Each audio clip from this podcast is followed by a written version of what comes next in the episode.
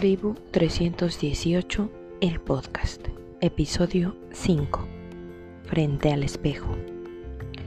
Bienvenidas y bienvenidos a este episodio número 5. Nuestro tema del día de hoy es el amor propio. Y lo primero que tenemos que tener claro es a qué nos referimos cuando hablamos de amor propio. Estamos hablando de cuidar de nosotros mismos tiene que ver con respetar nuestra escala de valores, nuestros principios y en definitiva la autoaceptación de nuestro propio ser. Empezamos a cultivarlo desde que nacemos. Quiero ser como un, poco más concreta o, o más sencilla al decirte esto. ¿Has escuchado cuando alguien te dice, cuídate? No es como un saludo, más bien te dice cuida de ti, porque nadie más puede hacerlo. Solamente tú. El amor propio o autoestima es, en palabras simples, ¿qué veo cuando me paro frente al espejo? Es un ejercicio complejo. ¿Alguna vez lo has hecho o lo han hecho? A mí antes me costaba mucho trabajo pararme frente a un espejo, sobre todo un espejo de cuerpo completo.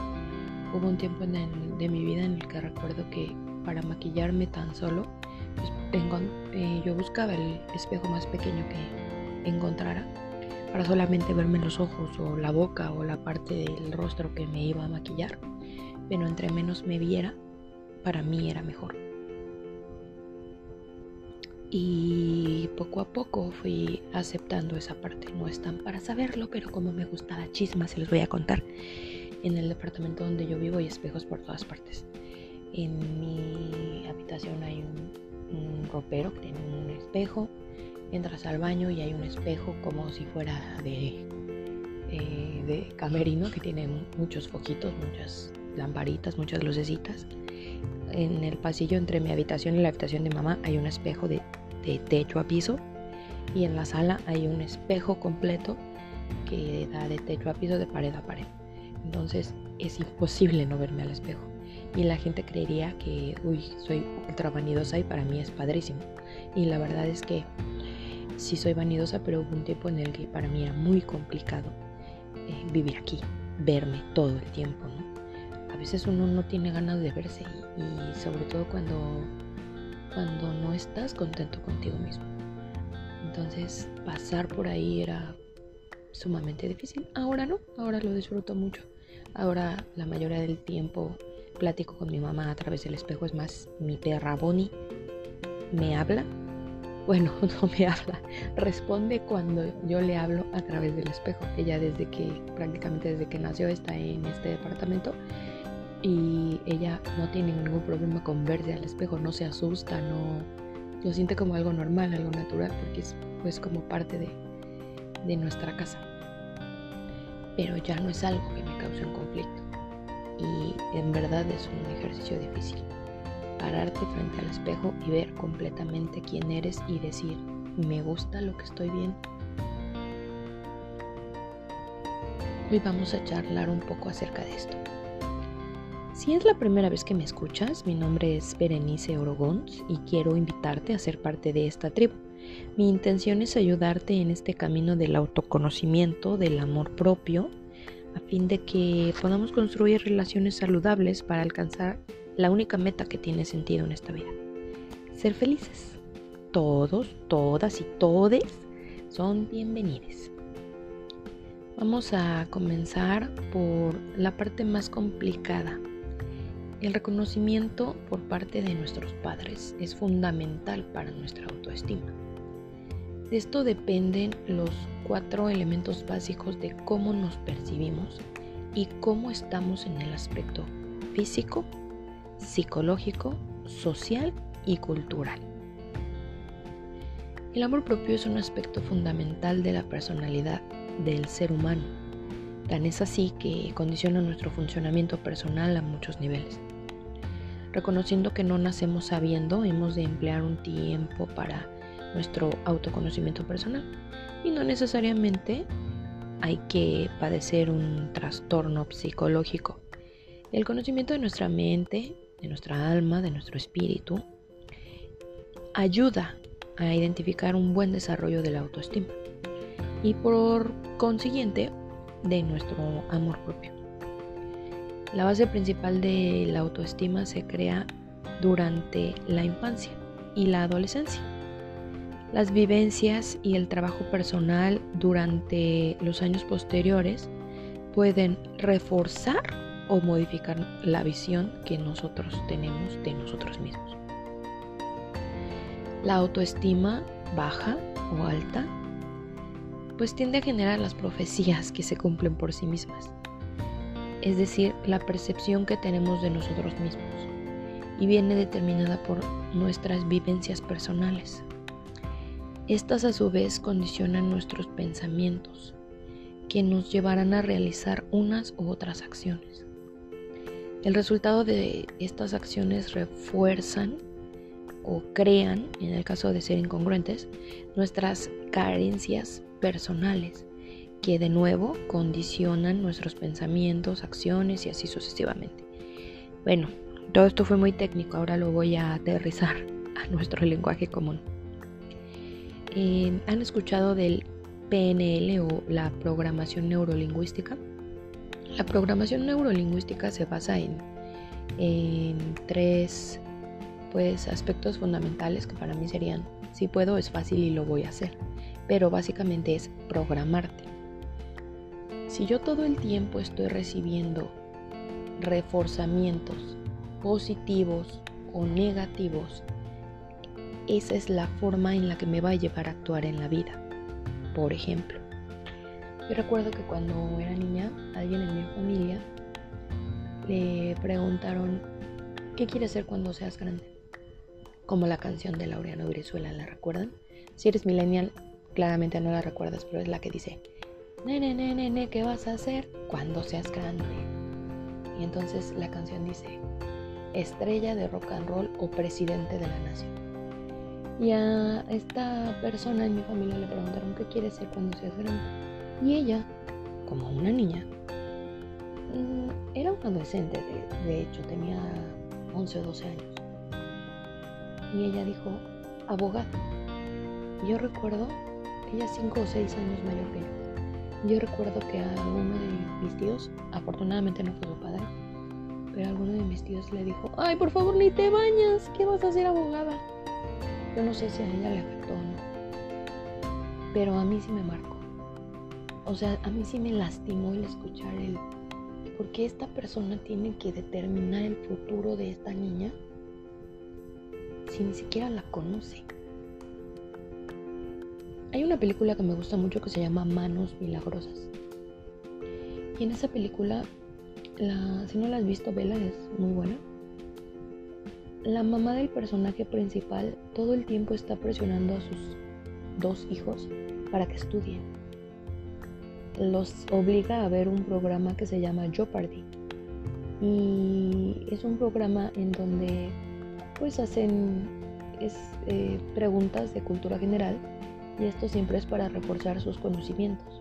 Y ella los obliga a leer todo el tiempo y, siempre está sobre de ellos para que sean buenos estudiantes. Porque la mamá no sabe leer y sus hijos no lo saben. Entonces, uno de sus hijos llega a ser un gran neurocirujano, pero ella siempre, desde pequeño, programa al niño y le dice, tú vas a ser un gran cirujano. Y al final de la película, el hombre lo es, es un cirujano reconocido. Hace poquito estaba viendo también eh, la serie de Luis Miguel, la tercera temporada, que me parece sumamente aburrida. No sé si ustedes ya la vieron. No se las voy a spoilear, pero me parece muy aburrida. Y bueno, al final de las tres temporadas, para no echárselas a perder si son fans, aunque repito, está aburrida, repito, está aburrida la última temporada, Luis Miguel dice que, bueno, eso no es spoiler porque si ya vieron las otras dos, saben que el muy odiado por el mundo ahora Luisito Rey lo obligaba a cantar todo el tiempo. Pero él veía un don en su hijo y tal vez fue una presión mal encausada, pero él sabía que su hijo tenía algo diferente. Entonces, eso marcó el destino de un artista. Y eso es a lo que voy cuando hablo de la programación neurolingüística. Yo me acuerdo que cuando ya no era chiquita, de hecho creo que em, no, recuerdo si ella estaba casada o estaba separada, no recuerdo. Pero mi mamá sabía de mis múltiples conflictos existenciales y psicológicos, emocionales, traumáticos, etcétera, etcétera.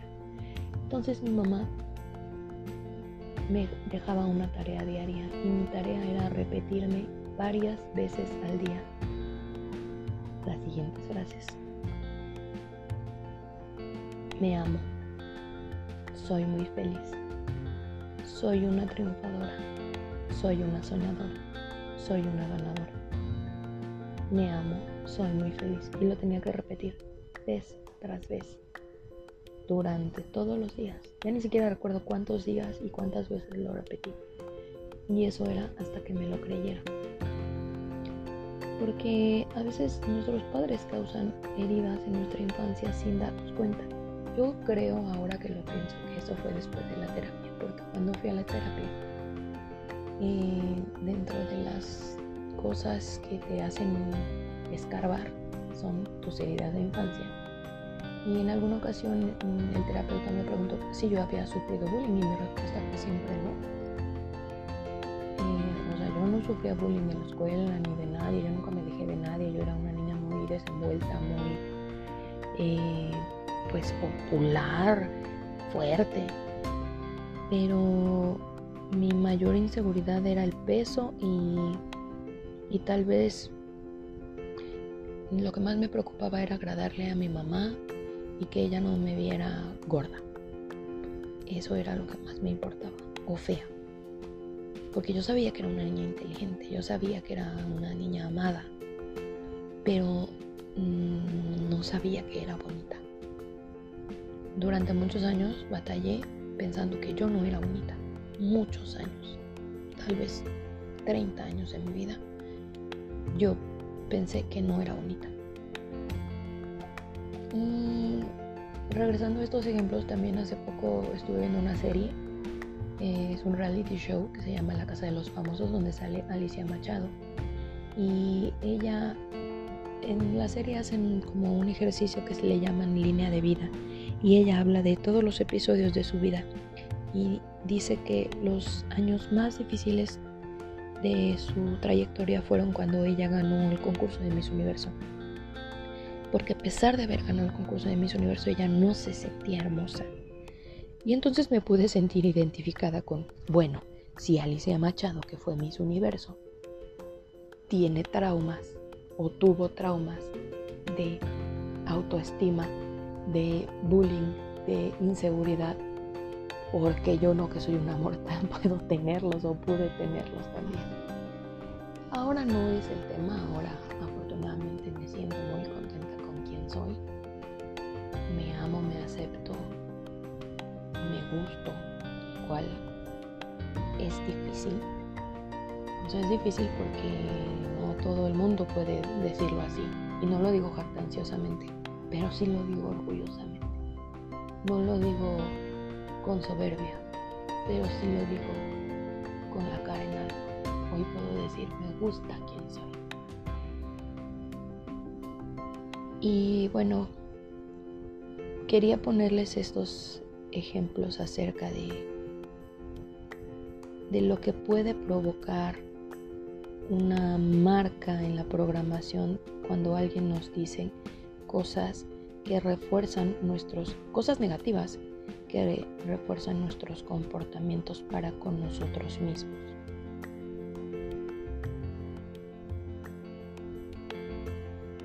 Para la sexóloga Flavia Dos Santos, amarse es ser coherente con las cosas que uno quiere, realizar y hacer bien. Muchas personas hablan de amarse a sí mismas, pero son incapaces de buscar esas formas de amor. Es decir, saben que les gusta practicar determinadas actividades, pero no se permiten hacerlas. Y eso también es parte muy importante de amarnos a nosotros mismos. Ok, amarte a ti mismo no necesariamente es solo me gusta como me veo, sino también qué hago para cuidar de mí. Si tú eres de los que pospone planes de tu agrado por compartir solo gustos u opiniones de otros, no estás en el camino indicado del amor. Hace tiempo, de hecho hace una semana, y de confesarles, yo venía caminando por uno de los pasillos de donde trabajo. De hecho es un túnel. Es un túnel largo lleno de mucha gente, mucho ruido. Venía caminando y venía pensando, ¿sabes cuándo vas a ser feliz? Cuando dejes de complacer a todo el maldito mundo. Y ese día de verdad me quité un peso de encima. Dije, ¿por qué tengo que... Hace tiempo que lo practico, pero ese día me sentí más liberada. ¿Por qué tengo que complacer siempre a la gente? Si no quiero ir, no voy. Si no tengo ganas de ir, no voy. Si no quiero ver algo, no lo veo. Si no quiero hacer algo, no lo veo. Si no quiero comer algo, no lo, no lo como. Y eso es parte de amarnos a nosotros mismos. Hace un par de años en una empresa donde trabajaba eh, tomé un curso de protección civil. Y en el curso hablaban acerca de qué hacer en caso de incendio, qué hacer en caso de sismo. Bueno, por lo regular no sé por qué, ¿verdad? Pero casi siempre formo parte del equipo de protección civil de la empresa donde laboro. Y no sé cómo la vida me ha llevado ahí. Pero en ese curso en particular, recuerdo que la persona que lo estaba impartiendo dijo algo muy importante. En cuestiones de protección civil, la supervivencia es elemental. Es decir, primero yo, luego yo, después yo y al último yo. Y en aquel entonces esa frase para mí marcó mi vida, el inicio de algo, el inicio de romper un ciclo de dependencia emocional. Porque entendí que en una situación de emergencia, de hecho también mm, me pasa ahora, cuando tiembla en la casa de ustedes, en el departamento, mi mamá por lo regular no se sale, nunca. Y yo antes lloraba y sufría mucho, mucho, mucho. Porque le decía, mamá, vámonos, por favor, mira que está temblando, que se mueve todo. Y ella, no, aquí estamos más seguras, aquí nos quedamos. Y yo tenía mucho miedo y no, pues quería salir y ella no quería salir. Entonces era una batalla constante y yo terminaba llorando eh, abrazada de una puerta o de una columna porque mi mamá no quería salirse a lo largo de los años, cuando empecé a tomar estos cursos de protección civil y aprendí esto, entendí que si mi mamá no se quería salir, por más que la amara, lo sentía mucho, pero yo tenía que buscar mi seguridad y correr por mi propia vida. Entonces hoy en día si tiembla yo agarro a mi perra y me salgo corriendo. Si el edificio se cae, lo siento mucho, porque primero yo, luego yo y después yo. Y esto no quiere decir que sea egoísta. Quiere decir que he sanado. La psicoterapeuta de parejas, Rocky Jiménez, explica que la forma de pensar, sentir y actuar cuando se tiene amor propio permite que las personas se acepten y respeten a sí mismas, que confíen y crean en sus habilidades, en lo que verdaderamente quieren Cuidar de ti es cuidar tu cuerpo, alimentarte bien, hacer ejercicio, ir al médico, cuidar de tu aspecto físico e incluso dormir. Ahora vamos a hacer algo que en mis podcasts es común. Vamos a hacer un bonito test. Este test se llama el amorómetro. Número 1. No tienes que responderme a mí, respóndete a ti. Al mirarte al espejo, ¿te gusta lo que ves? ¿Cuándo fue la última vez que hiciste algo que realmente querías? En los momentos en que debes dar tu opinión, ¿Dudas si debes expresarla tal como es? ¿O te da miedo? Porque vayan a pensar que pues lo que estás diciendo está mal. Qué vergüenza. ¿Qué van a decir de ti? Si cometes un error, ¿qué haces? Te culpas. Mm, no suelo decir malas palabras, pero hoy lo voy a hacer. Te pendejeas. ¿Qué tan duro es al criticarse? ¿O qué tan duro eres al criticarte? ¿Qué tan arriesgada o arriesgado te consideras? Y la más importante, ¿cómo reaccionas ante las críticas? Creo que es importante aprender a reírte de ti mismo.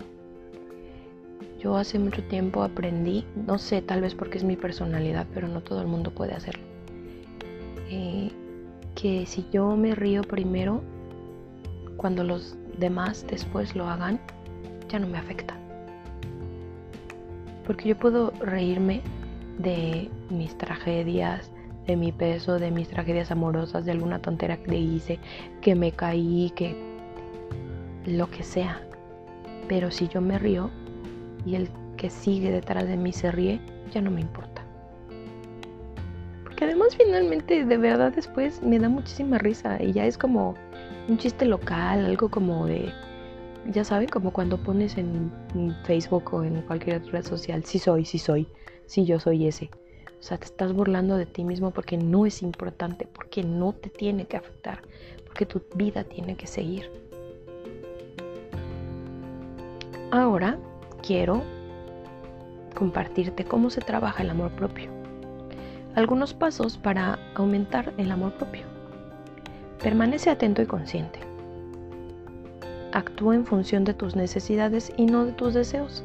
Porque yo puedo necesitar alimentarme, pero también puedo desear comerme cinco hamburguesas y al rato, de verdad, mi estómago mm, no me lo va a agradecer precisamente. Practica un buen cuidado personal. El otro día leí o vi en alguna parte, no recuerdo en dónde, que decía que las mujeres en verdad nos arreglamos para nosotras mismas. Porque tú crees que a un hombre le importa si tú te haces el manicure y traes las uñas boomer o si las traes eh, almendra, ni siquiera saben de lo que le estoy hablando. Pero tú las quieres con la nueva tendencia porque se te ven ultra nice y te sientes toda una diosa, perra empoderada con tu uña larga. Eso lo haces para ti, no lo haces para ningún hombre.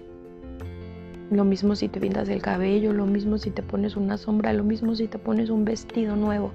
Lo mismo si usas lencería bonita para tener un encuentro sexual. Eso es para ti, no es para la otra persona. Establece límites. Esto nos ayuda en nuestra estructura de personalidad y por tanto a mantener el respeto a nosotros, para fomentar el amor propio. Aprende a decir que no. Y se los digo y bueno, esto me costó años, aprender a decir que no ser capaz de decir y hacer lo que queremos decir y hacer en cada momento. De esta manera también preservaremos la validación a nosotros mismos. Los límites protegen. Protégete de las personas tóxicas. Saben, tener relaciones saludables aumenta el valor en nosotros mismos y por tanto la autoestima y el amor propio. Una familia que funcione de manera sana, un trabajo, unos amigos, una pareja.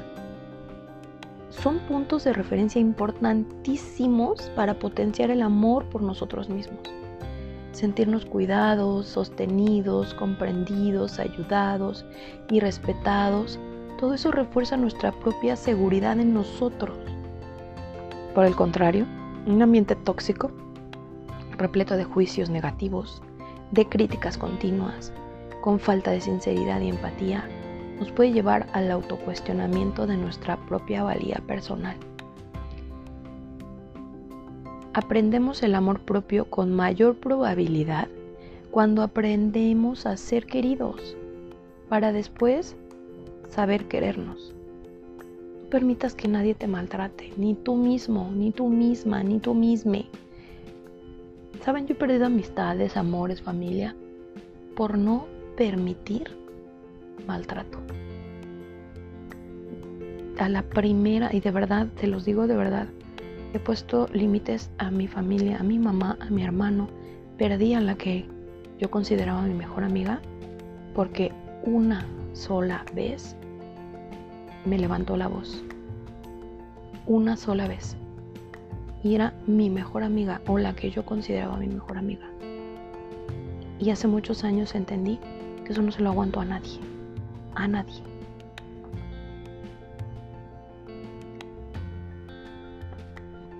Y dentro de el amor propio también viene una parte muy importante que va a ser todo un podcast, pero viene un adelanto. Perdonarte a ti, perdónate a ti mismo. Es que iba a decir perdonarnos a nosotros mismos, pero el punto es perdónate a ti mismo. Y saben, al fin lo logré. Será un podcast completo porque es todo un tema.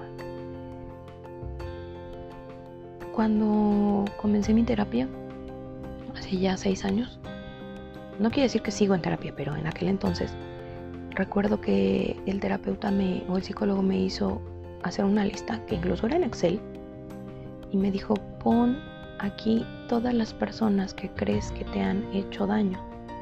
Y era desde personas, eh, me acuerdo que decía maestros de escuela, compañeros de escuela, papá, mamá, tíos, abuelos. Y yo dije, ¿es en serio? o sea, casi vecinos, señor que te golpeó en el metro. Y yo dije, ay, esto es una exageración. Y al final de la lista decía, yo.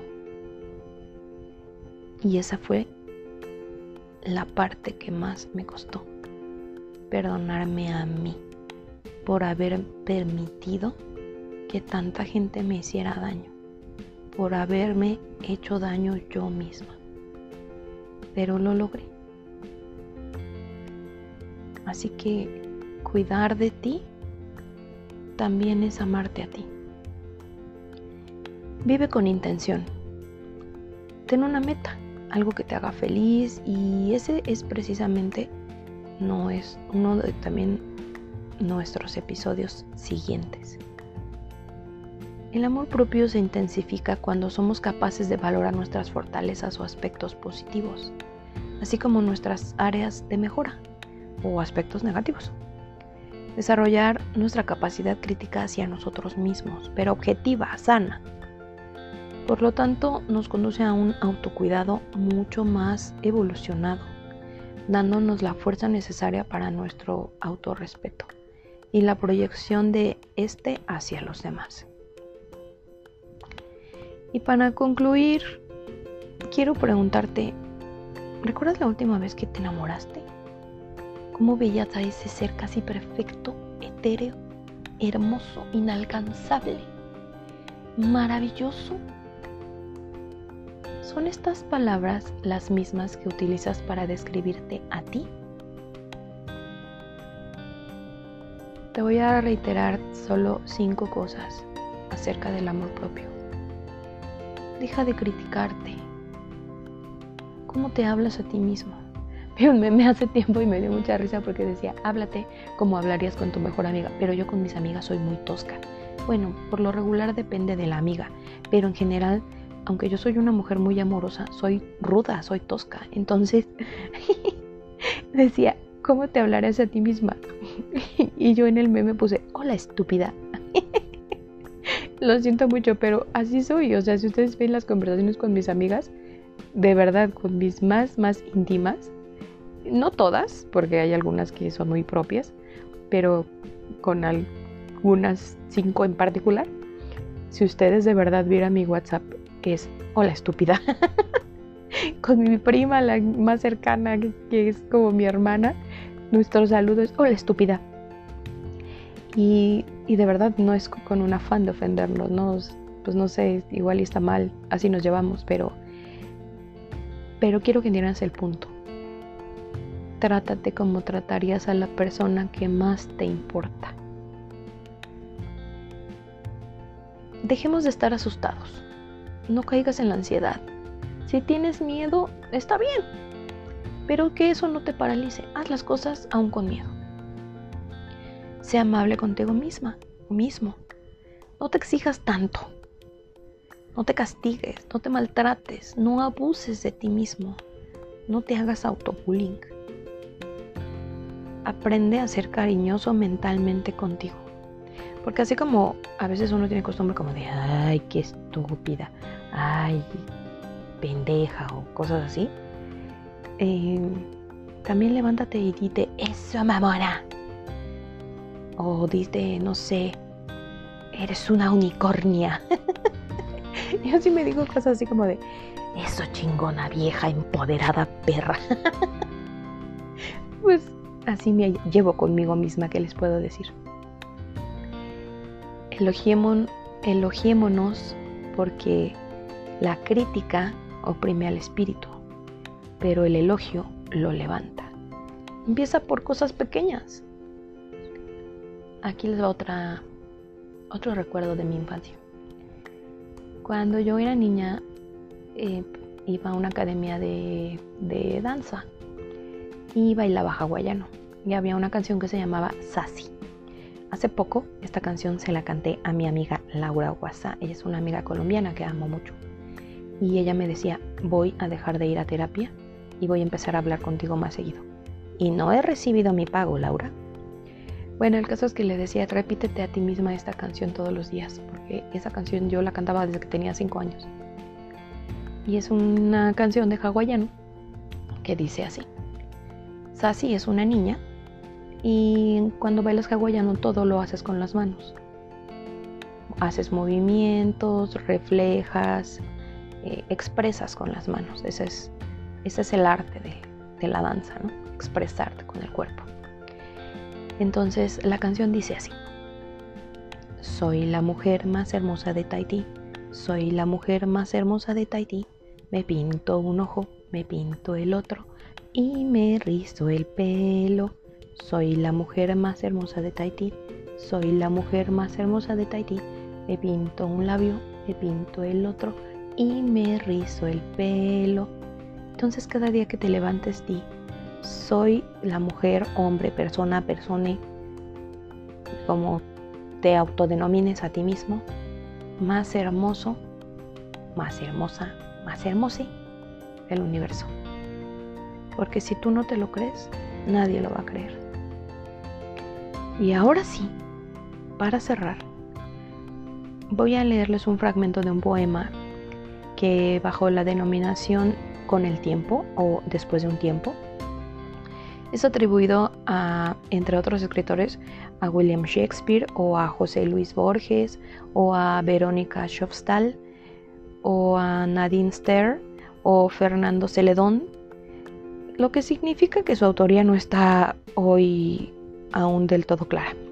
Aún así, Schofstall y Borges son dos escritores eh, de los más citados por algunos estudiosos como posibles autores del poema. Y el poema dice así. Después de un tiempo, uno aprende que incluso el sol quema si recibes demasiado. Así que uno planta su propio jardín y decora su propia alma, en lugar de esperar a que alguien le traiga flores. Y uno aprende que realmente puede aguantar, que uno realmente es fuerte, que uno realmente vale. Y uno aprende y aprende.